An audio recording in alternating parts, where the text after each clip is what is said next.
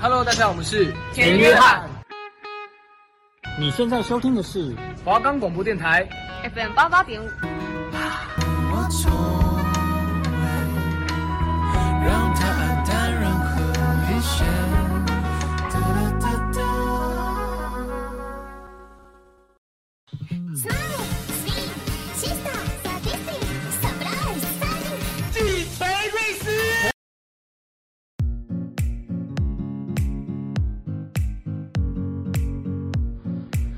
打破眼界，放眼未来，你的人生由你自己掌控。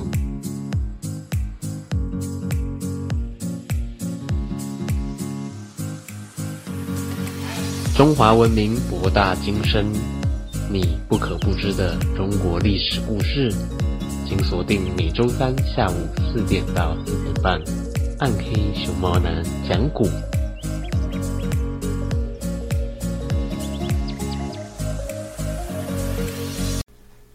欢迎收听《鬼之狂暴毛男讲古》，我是主持人鬼之狂暴毛男。哎哎，喵喵喵！我们的节目可以在 First Story、Spotify、Apple Podcasts、Google Podcasts、Pocket Casts、SoundOut Player and KKBox 等平台收听。搜寻华冈电台，就可以听到我们的节目喽。嘿嘿。那么今天哦，我们要来讨论这个刘备和东吴之间发生的趣事哟。好啦，话不多说，我们进入正题。熊猫找稿念。三个锦囊。打败了曹操，周瑜因为怕刘备和自己的主公孙权争夺中国南方，所以想尽办法要除掉刘备。这个时候，刘备的夫人因病不幸去世。周瑜得知此事，心头一动，计上心来。他立即与孙权设下计策。假意要把孙权的妹妹许配给刘备，趁刘备来江东成亲的时候，捉住刘备，占领荆州。这一日，刘备正在与诸葛亮闲聊，有人来报告说孙权派人来提亲，刘备不知该不该答应。诸葛亮笑着说：“他们别有用心，哼！可是瞒不过我。”你放心的答应下来，哼！我自有妙计，哼！既可以保证你娶到孙权的妹妹，又可以保证您的安全，一箭双雕，哈！何乐而不为？哼！刘备答应了这门亲事，并且选了一个吉利的日子，在赵云的保护之下前去完婚。临行前，诸葛亮偷偷地交给赵云三个锦囊，说：“这三个锦囊中有三条妙计，哼，你依计而行，一定能够保证你们平安。”刘备和赵云到达东吴后，赵云按照诸葛亮的吩咐，打开第一个锦囊。看完计策后，赵云就命令随行军士披上红挂彩，到城中采购物品，到处张扬刘备和孙权的妹妹要结婚的事。这下子可好了，一传十，十传百，没有几天，满城百姓都知道刘备要娶亲的这件事情。消息传到了孙权母亲的耳中。孙母大吃一惊，因为孙权并没有跟他提起过这件事情。他把孙权叫来，责问孙权为什么瞒住他，把妹妹许配给刘备。孙权见瞒不住了，就说出了自己的计谋。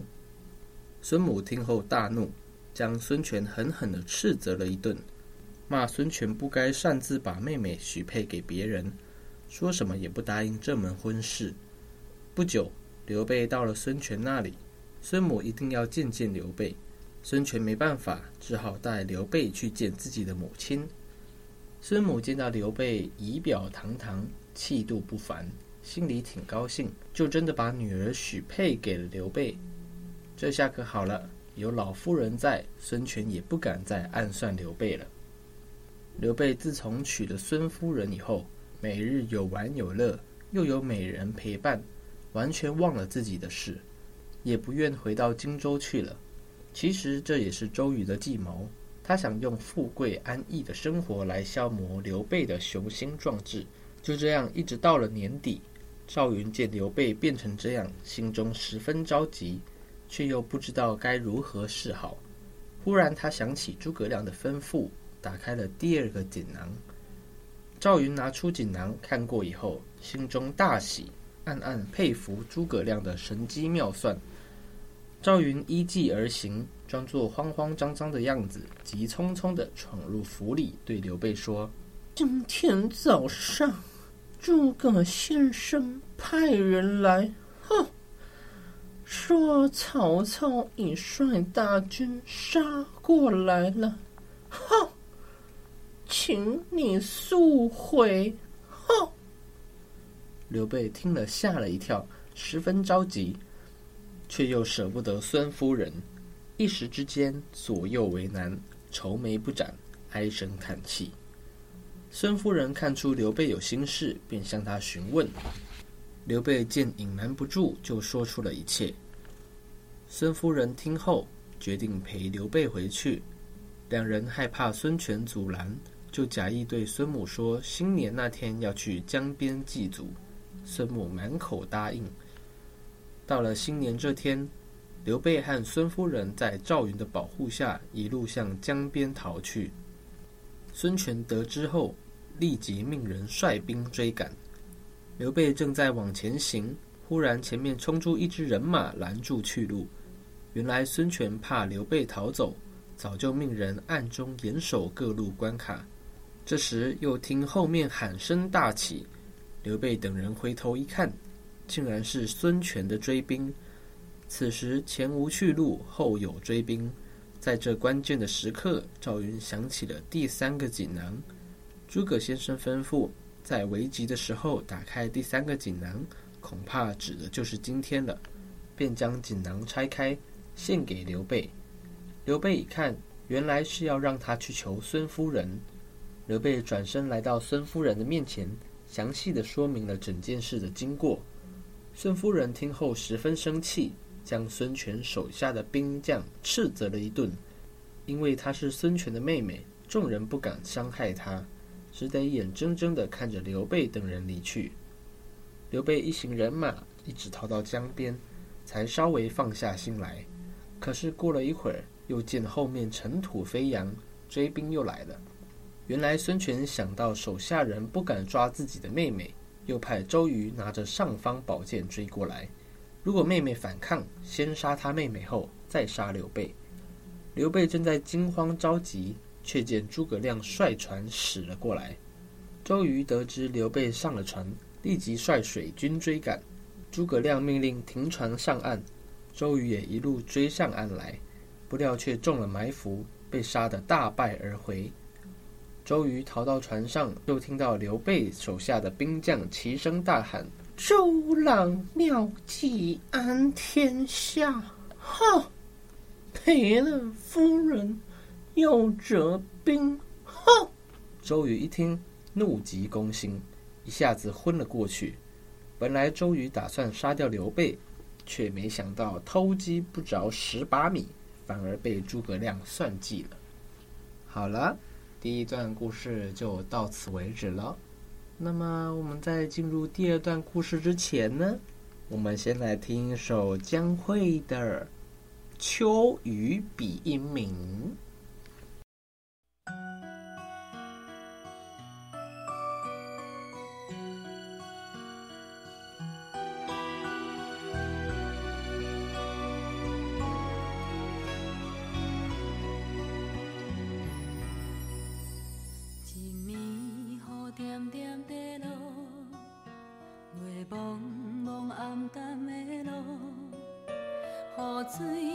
光影闪闪时时伴阮的稀微，车行过这难忘的城市，是像雨的彼一暝。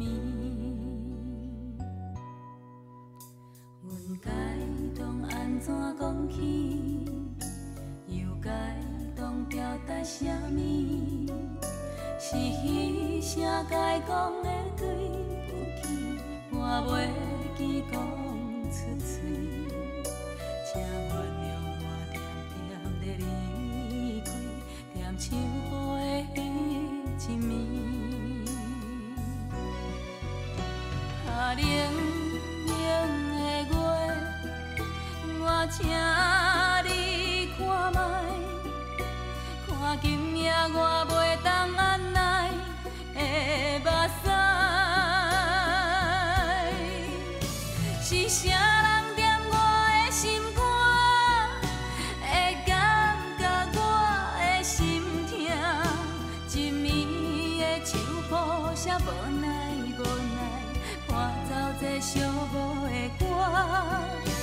是谁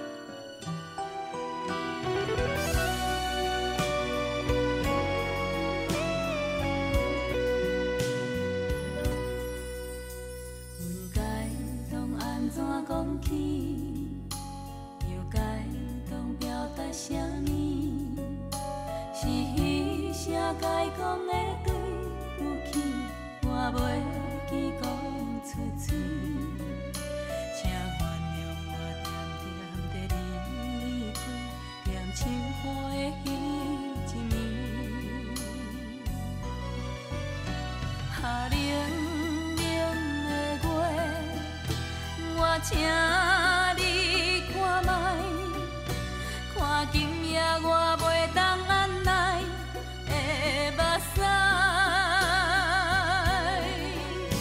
是谁人踮我的心肝，会感觉我的心痛？一暝的秋雨写无奈无奈，伴奏这寂寞的歌，是谁人踮我的心肝，会感觉我的心痛？一暝的火车写保重保重，再会啦，我的爱。啊，冷冷的月，我请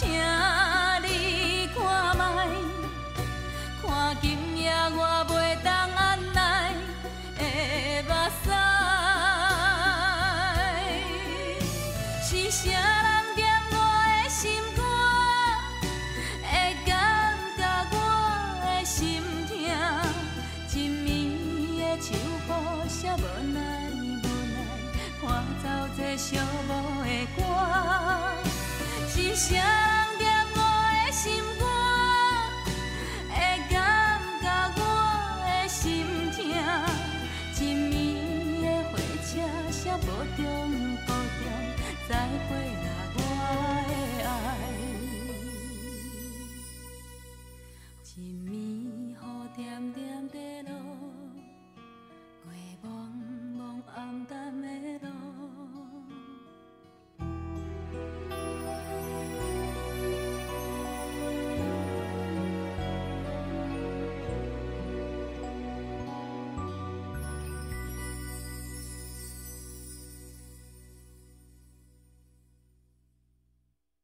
欢迎再次回到《鬼之狂暴猫男讲古》，我是鬼之狂暴猫男。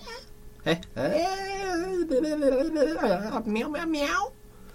那么在上一段呢，哦，我们讲到这个诸葛亮利用三个锦囊，成功破解周瑜的诡计。周瑜和诸葛亮之间的对决还没有结束哟。那么话不多说，我们就进入正题。三气周瑜。周瑜为人机智聪明，善于计谋，但始终不是诸葛亮的对手。几次的较量都败在诸葛亮的手下。不过他心里并不服气，总想找机会和诸葛亮比一比，以报前仇。赤壁之战后，周瑜和诸葛亮定下协议，由周瑜先去攻打南郡城。如果攻不下，再由诸葛亮去攻打。周瑜认为自己兵多将广，攻打一个区区的南郡城绝对手到擒来。他心中暗自得意，以为诸葛亮这下子可要在自己面前栽了。南郡城的曹军见周瑜率领大军人马前来攻城，并依照曹操留下来的计策，诈败退城而去，却暗中在城中设下埋伏。等周瑜上钩，周瑜见曹军弃城而逃，便率领大军人马冲入城内。忽然听到一阵鼓响，箭如飞蝗，从四面八方射来，埋伏的曹兵一起杀出，周瑜的人马死伤无数，周瑜也中了箭，被众将救回营中。曹军得知周瑜负伤后，每日都来挑战。这一天，周瑜带伤出战。曹军故意不开战，只在阵地上大骂周瑜。周瑜的气量狭小，在辱骂声中怒急攻心，喷出一口鲜血，摔落马下。众将慌忙将周瑜救回。大家都以为周瑜是箭伤复发，都在为他的身体担心。周瑜却告诉众人，这只是他的计谋，他已早想好计策来占领南郡城。于是周瑜命人放出消息，就说自己伤重身亡，却在暗中埋伏好人马，等待曹军来劫营。城中曹操得知周瑜已死，高兴得不得了。东吴的军队没有了主帅，一定都非常混乱。如果连夜前来劫营的话，南郡的围就可以解了。他们来后正中周瑜的埋伏，被周瑜杀得大败。天亮后。周瑜带人前去攻城，谁知道诸葛亮早已趁他和曹兵交战之际夺取了南郡城。诸葛亮站在城头，手握鹅毛羽扇，对城下的周瑜微笑。周瑜只能眼巴巴地看着自己费了好大功夫拿下的南郡城，白白到了诸葛亮的手里。他没办法，只好退兵。不过他仍旧打算攻打其他城池。这时候有人来报说，诸葛亮用兵符骗出了其他城的曹军，已经占领了其余的三座城池。周瑜听后气得大叫一声，箭伤迸裂，昏了过去，半天才醒过来。周瑜不甘心就这样败在诸葛亮的手中，他又设计以孙权的妹妹为诱饵，设美人计来捉住刘备，不料又被诸葛亮识破。弄得赔了夫人又折兵，周瑜两次用计失败，又想了一个计谋。他假装要替刘备攻打西川地区，趁刘备出来慰劳军队的时候，攻入城内。不料当他来到城下时，却见城门紧闭。周瑜正在迷惑不解，忽然听到一声炮响，城上箭如雨下，刘备的兵马也从城外分四路杀了过来。周瑜想到三次用计，三次失败，越想越气，箭伤再一次迸裂，昏了过去。众将拼命将周瑜救回，但周瑜由于多次怒急攻心，箭伤迸裂，已经处在生命垂危的阶段。这时士兵报告说，刘备和诸葛亮正在对面山头上喝酒取乐。哼！周瑜咬牙切齿地说：“你以为我取不了西川？我发誓一定要取得。”他正在恼怒，忽然诸葛亮送来一封信，上面写着：“汉军师诸葛亮致东吴大都督周瑜先生，自从我们离别后，我对你念念不忘。听说你想取西川，我私下里认为这样不行。西川人民英勇，地势险要，虽然刘璋腐败，但也不是等闲之辈。现在将军要远征，可是不要忘了曹操正在身后虎视眈眈呢。如果将军要一意孤行，那就危险了。我特地写信告诉您，希望将军三思。周瑜看了，叹了一口气，说：“老天呐，既生瑜，何生亮？”接着一连大叫了几声，就闭上了眼睛，与世长辞了。死的时候才三十六岁。好了，今天的故事就到此为止喽。那么我们在进入熊猫公道博之前呢，我们先来进一段广告，顺便听首姜灰胆儿苦酒等探戈。是谁家的孩子在哭泣？他害怕，他无助，听了让人好心痛。您愿意给予温暖吗？我是孙燕姿，支持家福，用爱包围受虐儿，邀请您一起响应儿保好邻居行动，请洽家福专线零八零零零七八五八五零八零零，您请帮我帮我。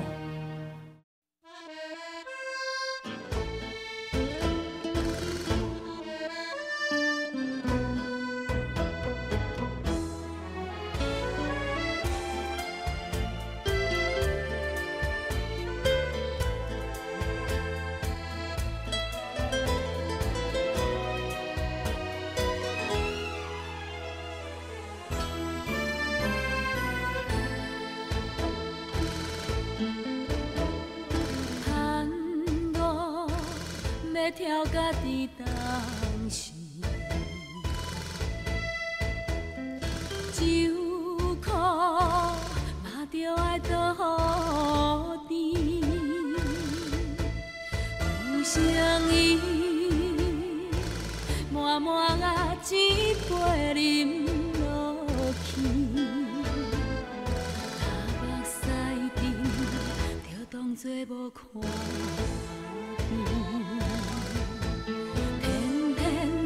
半时讲为着都市机，不知为虾米，夜夜加情加爱追笑目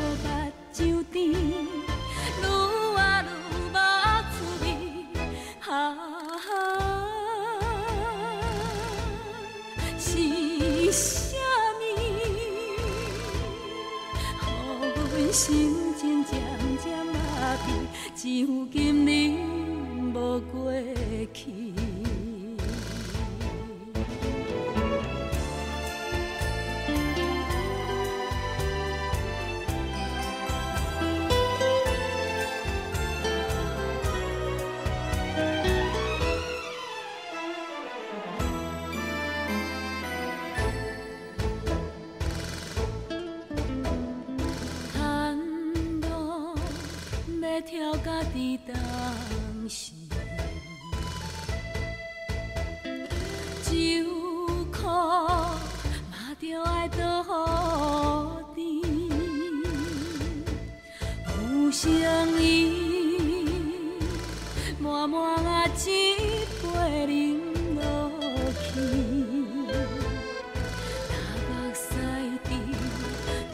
就当作无看见。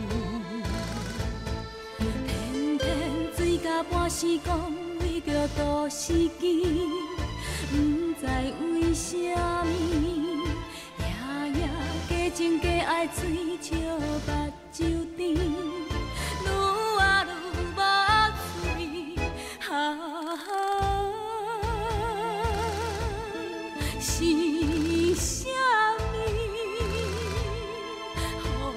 心情渐渐麻痹，只有今日无过去。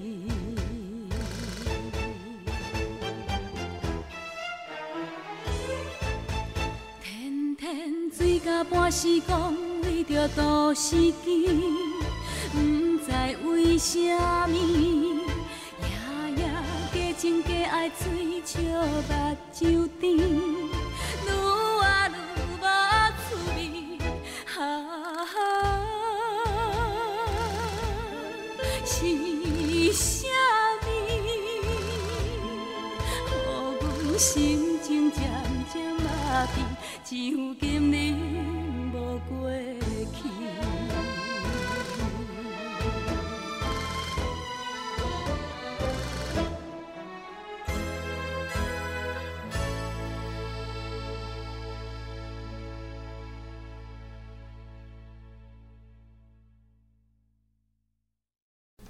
欢迎再次回到《鬼之狂暴猫男讲古》，我是主持人鬼之狂暴猫男。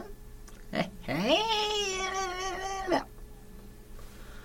那前面听了两段故事之后呢，各位听众朋友是不是觉得意犹未尽呢？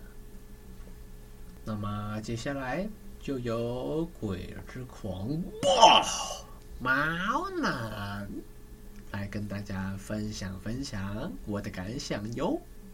小猫公道宝。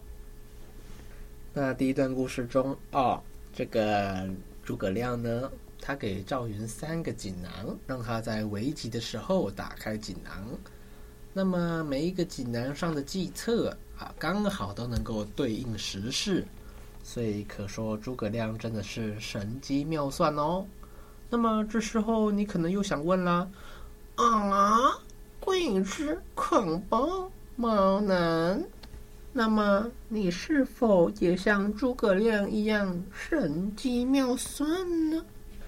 这个问题问得非常好，为什么呢？啊，因为鬼之狂暴猫男呢，从小饱读诗书，上知天文，下知地理。虽然如此，但是鬼之狂暴猫男呢，并没有学过算命哦，所以没有办法预测未来。